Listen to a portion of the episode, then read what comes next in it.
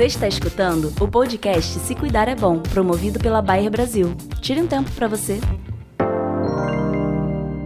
Bem-vindos e bem-vindas ao Se Cuidar é Bom, o podcast da Bayer. A cada episódio, compartilhamos conhecimento e vivências de áreas como saúde, nutrição e inovação.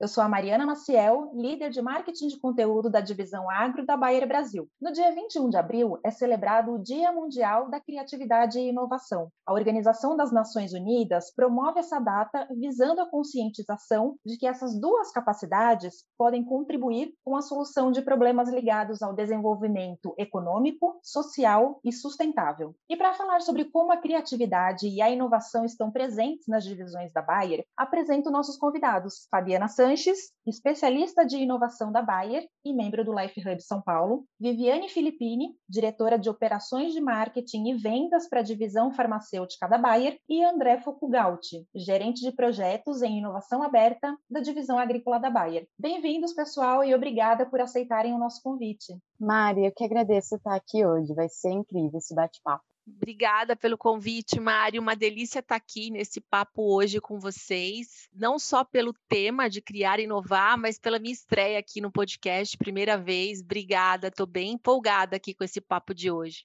Obrigada, Mari. Obrigado pelo convite. E também eu gostaria de reforçar a grande gratidão também de estar aqui junto com vocês, falando sobre um tema super importante aqui na nossa organização. Perfeito. Bom, criatividade e inovação são capacidades interligadas. De forma prática, criatividade é a habilidade de gerar ideias novas e a inovação é a execução delas. Para algo ser considerado inovador, por trás existia um processo criativo. As duas técnicas se tornaram indispensáveis no crescimento das empresas e entregam uma experiência diferenciada ao consumidor. Então eu quero perguntar aqui para os nossos convidados como que essas duas habilidades, criatividade e inovação, elas estão presentes na área de vocês, no dia a dia de vocês. Vamos começar pela Fabiana. Mari, obrigada pela pergunta. Acho que não é novidade que estamos num mundo cada vez mais complexo e cheio de desafios. O último ano ele foi um excelente aquecimento para todas as organizações e profissionais. Isso trouxe a necessidade da gente olhar para um todo em busca de soluções criativas, inovadoras, mas principalmente eficientes. A gente precisa construir um repertório de conhecimento que nos auxilia a lidar com esses desafios que são novos, tanto para a sociedade como para as organizações. E esse é o dia a dia da minha área. A gente associa de maneira criativa e com agilidade soluções que já existem no mercado para os desafios que a gente precisa endereçar aqui na Bayer, e assim gerando inovação. A inovação ela não parte de uma ideia aleatória, mas a gente tenta acelerar usando ferramentas, metodologias, e a criatividade é um pano de fundo que flui nisso tudo. Muito bom. E para você, Viviane, como que esse contexto todo de inovação e criatividade entram na sua atividade dentro da área de farma da Bayer? Obrigada, Mari, pela pergunta. Bom, na Farma a gente tem exercitado bastante, acelerado bastante, aí em linha também com o que a Fabi acabou de comentar, ambas habilidades, né, de criar para inovar. Então, com mais intensidade de forma e de forma mais organizada aí desde o início da pandemia aí no ano passado. Pode até parecer contraditório o termo organizada, considerando que criar é algo mais livre e solto, né? Mas antes tínhamos iniciativas isoladas dentro da farma, sem uma definição e profundidade do problema a ser endereçado na solução e na criação. E muitas vezes, por falta de organizar melhor essas necessidades e problemas a serem endereçados e tratados, as ideias morriam na praia, muitas vezes. Não ganhava foco e nem tração para a gente conseguir executá-las. Mais recentemente, a gente criou uma governança, ou seja, temos um processo para criar e inovar, liderado por uma nova área de inovação que foi criada há quase um ano, um pouco menos agora, que organiza e suporta toda a farma nesse processo organizado de criação e inovação. E começando por identificar esses problemas, essas dores dos pacientes, dos nossos stakeholders, entendendo essas dores com mais profundidade para então endereçá-las em processos de cocriação, de forma colaborativa, cross áreas, usando métodos de design thinking para criar ideias e soluções, priorizando aquelas que agregam valor na cadeia dos nossos pacientes e stakeholders, e então, aí, através de metodologias como metodologia ágil e squads de execução, tirar essas ideias do papel com mais eficiência do que a gente fazia antes. Então, desde o início da pandemia, a gente consegue executar muitas ações inovadoras com foco nesses problemas de pacientes, stakeholders, médicos, distribuidores de medicamentos, por exemplo. E é importante dizer também que inovar, então, para a gente é um processo colaborativo. Né? Para criar algo que seja de fato relevante para os nossos pacientes e consumidores, é importante construir juntos esse caminho. E aí, evoluindo nesse processo de construção, a gente também está buscando parceiros externos e não só internos. Então, uma colaboração não só dentro da Bayer, mas também se conectando fora, no ecossistema de inovação, com startups que estão nos ajudando nesses processos também. E agora a gente vai começar um processo de planejamento estratégico para o ano que vem já. A gente começa entre maio e junho todo ano e a gente pretende aí também ouvir e envolver mais stakeholders externos, ouvir pacientes, ouvir as suas dores, as suas necessidades, cuidadores e outros stakeholders nesse processo. E aí ainda, né, a gente tem aí processos e metodologias novas sendo implementadas de forma mais organizada, como eu comentei no comecinho desse, dessa resposta aqui. Mas a gente também tem a nossa cultura, né, o Life for Purpose, que é uma cultura dentro da Pharma, é, apoiada pela cultura Life, que é a cultura Bayer, no nosso caso, mais voltada né, no propósito de melhorar a vida de nossos pacientes. E para isso a gente vive as nossas crenças e comportamentos que estimulam e fomentam a criatividade e inovação na organização. Então, através de um olhar e conexão externo, apropriando-se do problema, agindo agora para buscar e executar soluções, que, com velocidade, explorando além e pensando grande e sem medo de errar. É assim que a gente tem feito na Farma, Mari. Perfeito, muito bom, Viviane. E dentro da área de agronegócio, né? Será que a gente vê muita diferença do que a gente vê ali no dia a dia do que a Viviane trouxe? Como que está funcionando dentro aí do seu dia, de, dia a dia de trabalho, André? Oi, Mar. Na realidade, nós aqui do agro também somos da mesma pegada, tá? Assim como a Fabi comentou e a Viviane também, é, também trabalhamos a criatividade e inovação de uma forma super colaborativa, envolvendo não só o nosso time interno, mas também é, esses agentes externos também que fazem toda a diferença no nosso processo de inovação. Eu diria que a criatividade é algo que, sem exceção, todos têm essa capacidade e é muito mais com relação ao ambiente criado para que essa criatividade seja efetiva e que realmente faça a diferença no nosso dia a dia. Então eu trago aqui um exemplo, né, que ah, baseado em fato. Segundo o índice de inovação global, a gente está super bem na questão de gerar trabalhos científicos, por exemplo, né, de pesquisa. É, nosso país é super empreendedor, temos grande capacidade de empreender, até pela volatilidade do nosso mercado. É, por outro lado, a gente está é, muito defasado com relação a, a questão de transformar essa pesquisa, toda essa bagagem que nós criamos em inovação aplicada no mercado. Né? Então, é, isso afeta diretamente nossa capacidade de competitividade e de aplicar inovação. Então, é, nesse sentido, eu vejo que é, nós, como empresa, com pilar estratégico de transformação digital, inovação e sustentabilidade, temos a grande capacidade de fazer essa ponte, né, de aplicar, então, toda a ciência gerada através do meio acadêmico e científico na prática, e, e a inovação, o processo de inovação nada mais é do que é, fazer com que todo esse time é, tem essa capacidade de unir ao que nós temos hoje internamente através da nossa bagagem de conhecimento, aliado ao acesso ao ecossistema de inovação aberta, que venha contribuir, seja uma entidade científica ou até de uma startup ou de uma empresa que possa contribuir. Então, eu diria que a criatividade e inovação aqui na Crop Science, ela se resume à orientação externa e da forma como nós criamos esse ambiente para que as inovações venham para dentro da companhia. E aqui dentro, nós também criamos um comitê de ideação, na qual envolvemos 16 áreas da empresa, é, em torno de 20 pessoas, na qual nós reunimos é, frequentemente para que a gente possa trabalhar essa, essa primeira camada, essa primeira fase do funil de ideias, para que venham projetos que sejam implementados na companhia. Muito bom. E é muito interessante a gente ver, né, como essas duas áreas, digamos assim, né, de inovação e da criatividade, elas dão origem a inúmeras soluções que vão contribuir realmente com a qualidade de vida das pessoas. E agora vamos né, entrar um pouquinho mais em detalhes em como a inovação está conectada com a área de saúde, né? A Viviane já trouxe alguns pontos aí do olhar que a Bayer tem para esse mercado, E a gente tem visto aí no Brasil como um todo o quanto já estão sendo usados prontuários eletrônicos, plataformas que conectam pacientes e médicos.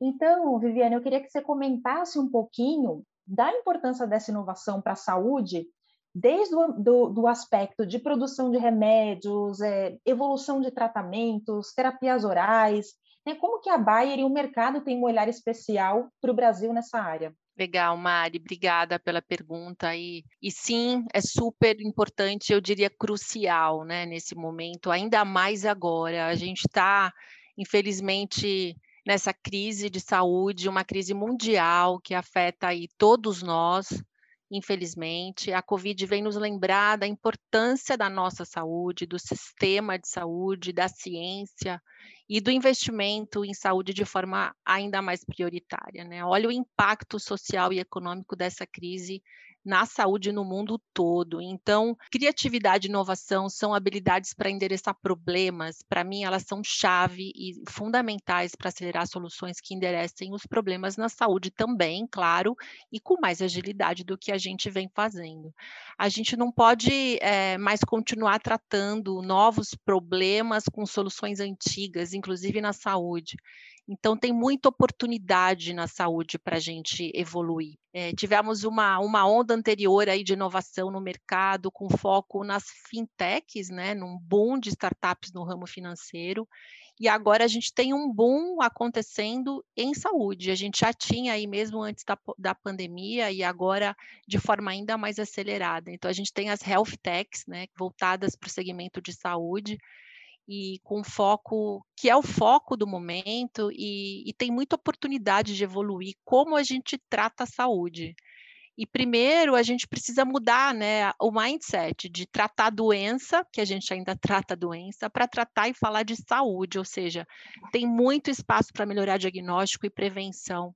Tem muito espaço para a gente melhorar a jornada do paciente antes mesmo dele ser paciente. Né? Então, melhorar a qualidade de vida enquanto indivíduo, ainda antes dele ficar doente. Bom, e se fala muito de saúde 5.0, né? E, e, a era da medicina digital, que é o que está acontecendo e evoluindo aí nesse momento, que tem como principal conceito a conectividade, que é um pouquinho do que você falou ali no começo da sua pergunta, de sistemas e dispositivos, né? Que permitem monitorar e orientar médicos e pacientes, conectando e aproximando um ao outro nesse processo aí de diagnóstico e tratamento, provém tendo mais qualidade e autonomia para eles, né? E, e, não é mais só sobre tecnologia em si, não é sobre tecnologia em si, mas o valor gerado na conexão da tecnologia com o paciente e o médico. E também é, tem muitas soluções para a gente chegar nessa conexão e evoluir em saúde é, tem muita solução é, voltada para análise de dados e o uso de inteligência artificial também, né? Então, é o uso inteligente desses dados para que seja possível mapear padrões de comportamento de doença, respostas de medicamento, auxiliar na prevenção, na identificação de doenças e, como eu falei no comecinho, ajudar no diagnóstico antecipado e mais eficiente, por exemplo. E aí, falando um pouco na farma e no Brasil, a gente tem parcerias com startups para buscar diagnósticos mais precisos, por exemplo.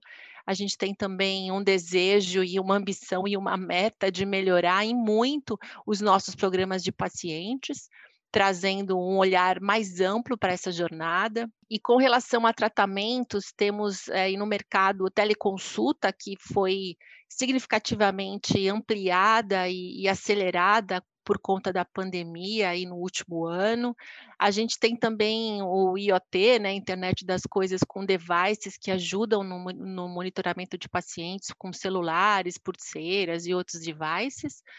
E existem os mais revolucionários aí, soluções em saúde, como procedimentos cirúrgicos sendo executados por robôs, por exemplo, já é possível hoje, é, ainda com acesso muito limitado, mas é, com algumas especialidades, em algumas especialidades médicas já bastante utilizado, né? Inclusive em cirurgias ortopédicas, por exemplo. E, e, tem muitas tecnologias que, que terão desafios de acesso para ganhar escala. Penso que ainda vai levar algum tempo até ser de fato acessível à grande maioria.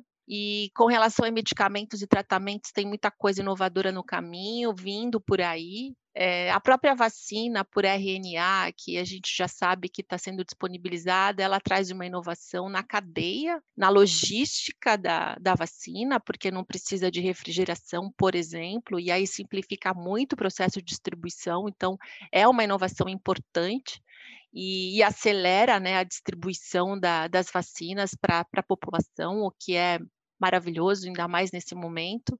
E se ouve também muito sobre personalização de, de medicamentos que seriam produzidos até em 3D. Tem a questão dos nano, nanorobôs também, que ainda é, também é algo que é bastante futurista, que se ouve falar, mas ainda não se vê por aqui. Então, tem muita novidade, muita evolução aí sendo desenvolvida dentro da área da saúde. E a Bayer está investindo é, bastante né, em terapias inovadoras, como a terapia gênica e a terapia celular, que oferecem tratamentos para muitas doenças que hoje não têm tratamento, em especial doenças genéticas. Então, a gente também está investindo bastante em terapias inovadoras para trazer mais solução e mais tratamentos inovadores aos nossos pacientes. Falei muito bastante, bom. Mari. Não, muito bom. Acho que pontos essenciais para falar de um tema que é extremamente relevante né, para toda a sociedade, que é a parte de saúde. Mas, do mesmo jeito, temos outro tema que é essencial para todo mundo também, que é o agro. Né? O agronegócio, além de proporcionar aí os alimentos, os insumos que a gente tem, também um pilar extremamente relevante da economia. E trazendo aqui para a nossa área de agronegócio, a Bayer ela tem estruturada desde 2015 a área de inovação aberta. É, para explicar um pouquinho aqui para quem está chegando agora, a inovação aberta é um conceito de inovação colaborativa, né? Então, que envolve parceiros externos, como universidades, clientes, startups. Então, eu queria te perguntar, André, como que a inovação aberta ela está hoje beneficiando o ecossistema do agronegócio, desde os produtores rurais até a sociedade?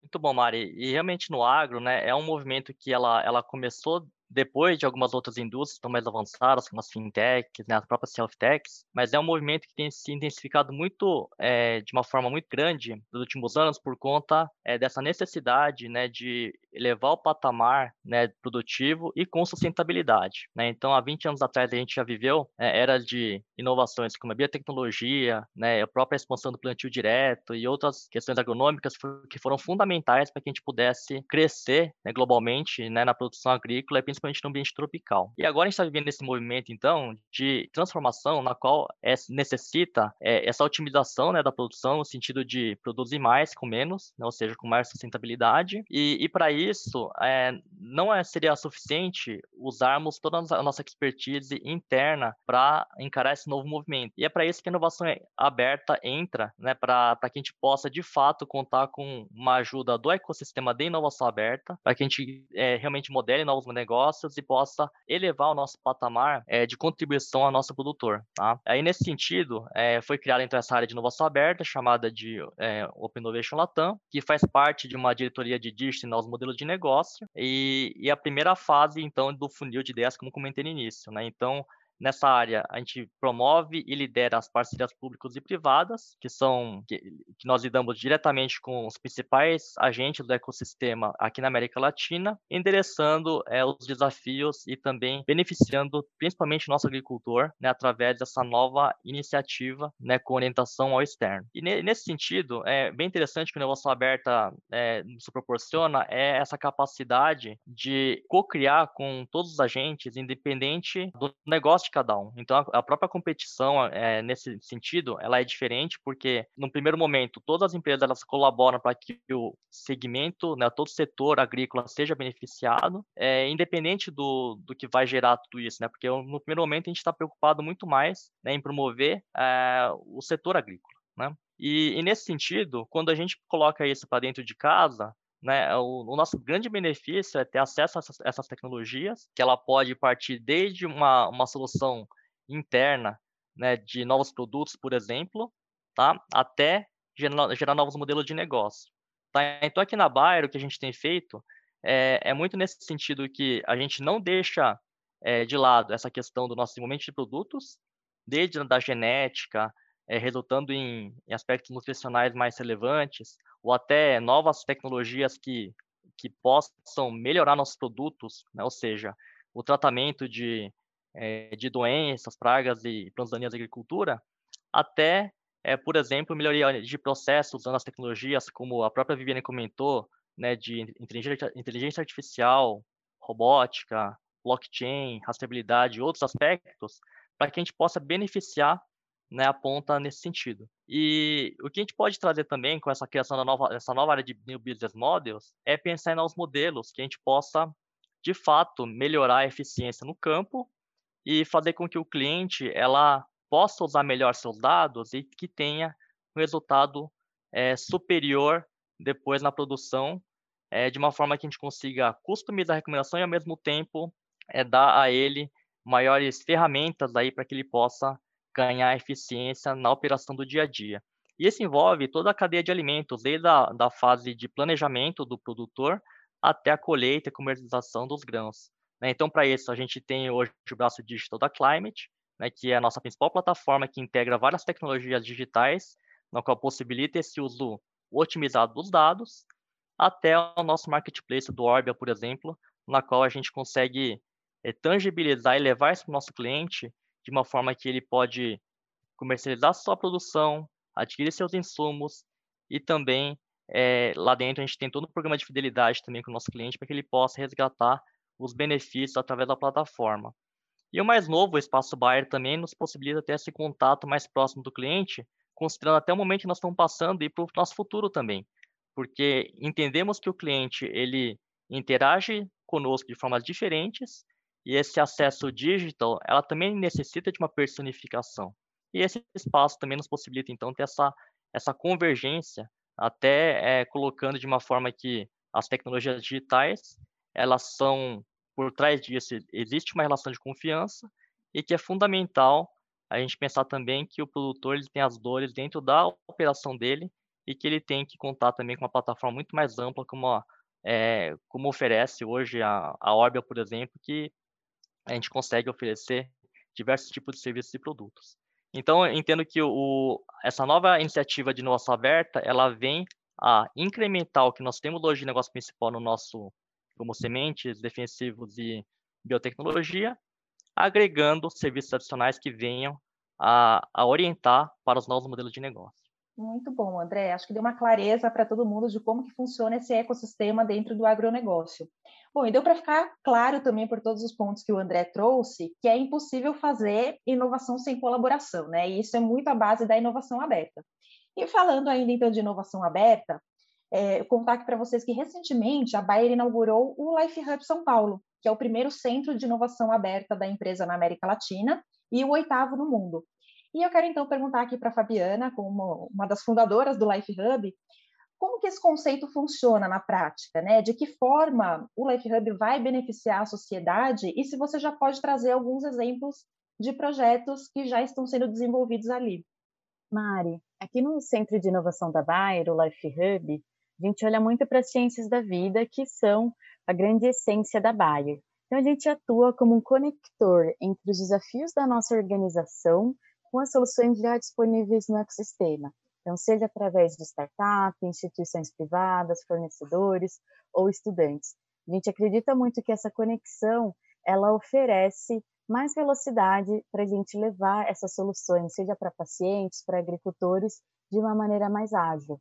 Então, como a visão da Bayer é saúde para todos, fome para ninguém, a nossa rotina é justamente conectada com esses desafios emergentes da sociedade, eles estão cada vez mais em evidência pela pandemia que estamos vivendo. É, sobre alguns projetos do Life Hub, eu gostaria de compartilhar duas oportunidades que me ensinaram muito sobre criatividade e inovação na prática. Mário, o primeiro exemplo é a Missão Covid.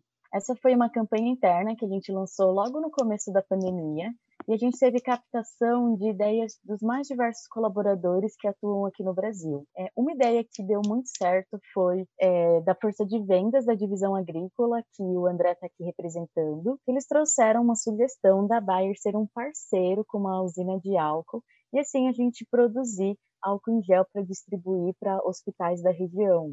Então, um impacto muito significativo para uma dor que estava é, muito complexa na sociedade naquele momento. E fico super feliz de ver como que dentro da Bayer a gente conseguiu endereçar isso de uma maneira muito inovadora. Mário, o segundo exemplo é sobre o Radvid. Então, a Bayer, como uma empresa alemã, ela faz parte de uma associação que se chama AHK, e eles fizeram a divulgação de um fundo de investimento para soluções que pudessem também apoiar a pandemia que a gente estava vivendo. E o Banco de Desenvolvimento Alemão ele fez um investimento de 200 mil euros em recursos e infraestrutura e a Bayer fez uma parceria com a Radvid, que é para apoiar o diagnóstico mais inteligente usando inteligência artificial para diagnosticar o COVID. Então esse é um projeto que ele está ainda em andamento, mas que com certeza tem um retorno muito expressivo para um grande desafio da sociedade e que só foi endereçado através dessa parceria de diferentes agentes, como a Bayer, o Radiovid, o Banco Alemão, essa instituição privada que representa as empresas alemãs no Brasil.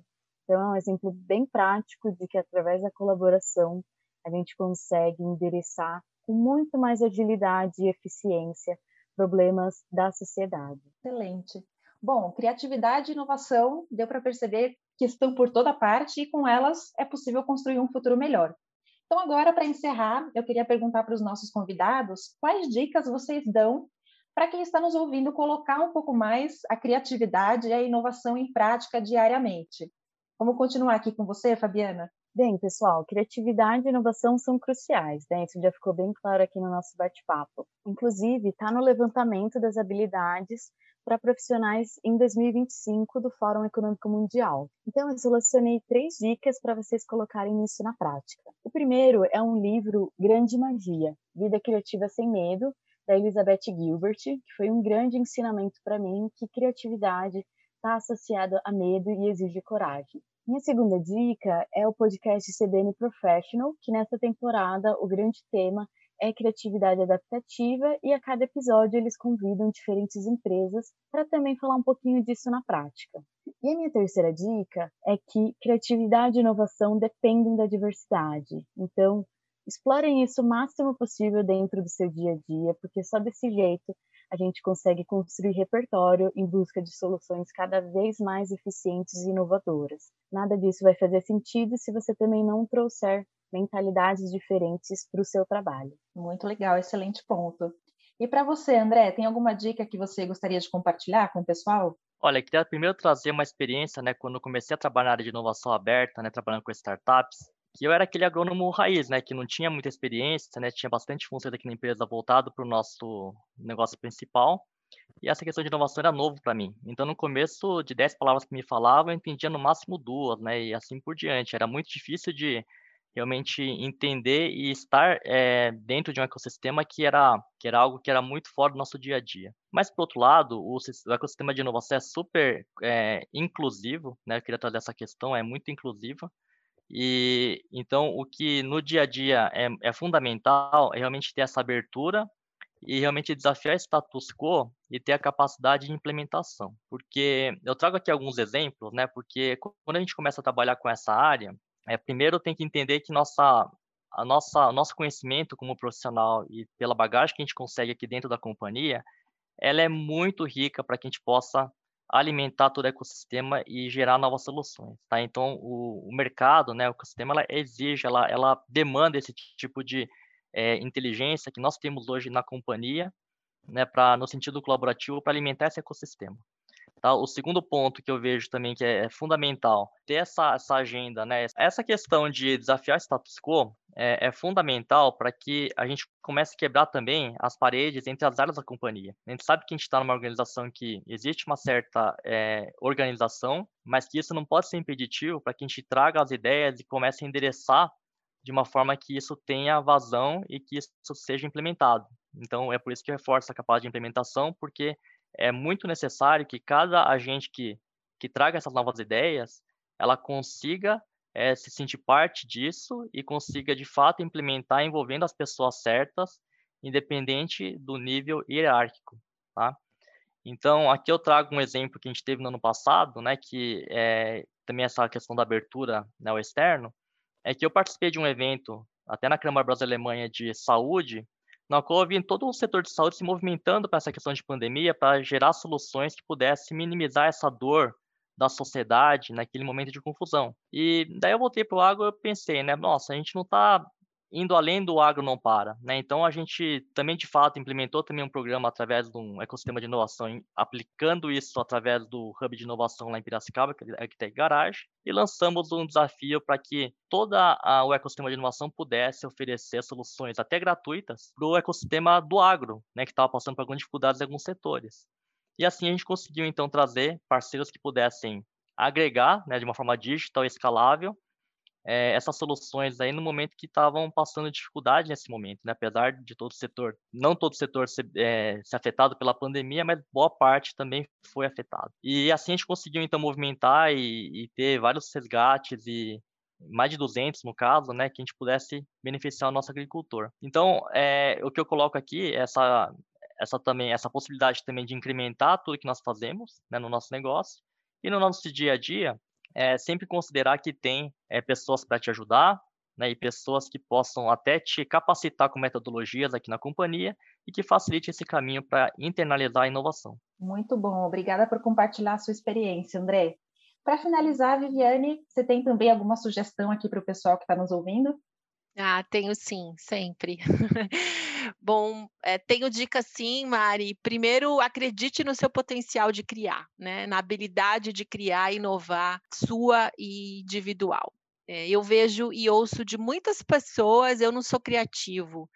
Criar é uma questão de estímulo e prática. Né? Então, comece, esteja aberto, não tenha medo de errar, somos todos capazes. Então, acredite, experimente, inovar e criar. Depois, procure entender os problemas, né, as dores, críticas da sua área e do seu ambiente busque se aprofundar e, como dizem, se apaixone pelo problema. Então, abuse da diversidade e inclusão, como foi dito pelo André há pouco e pela Fabi, envolva diferentes pessoas, diferentes pontos de vista, experiências na construção dessa solução. Sua solução vai ficar muito mais rica e mais eficiente. Conheça a jornada, né, que é a soma de todas as expectativas vividas pelo cliente em relação à sua marca, em relação ao produto, em relação ao problema.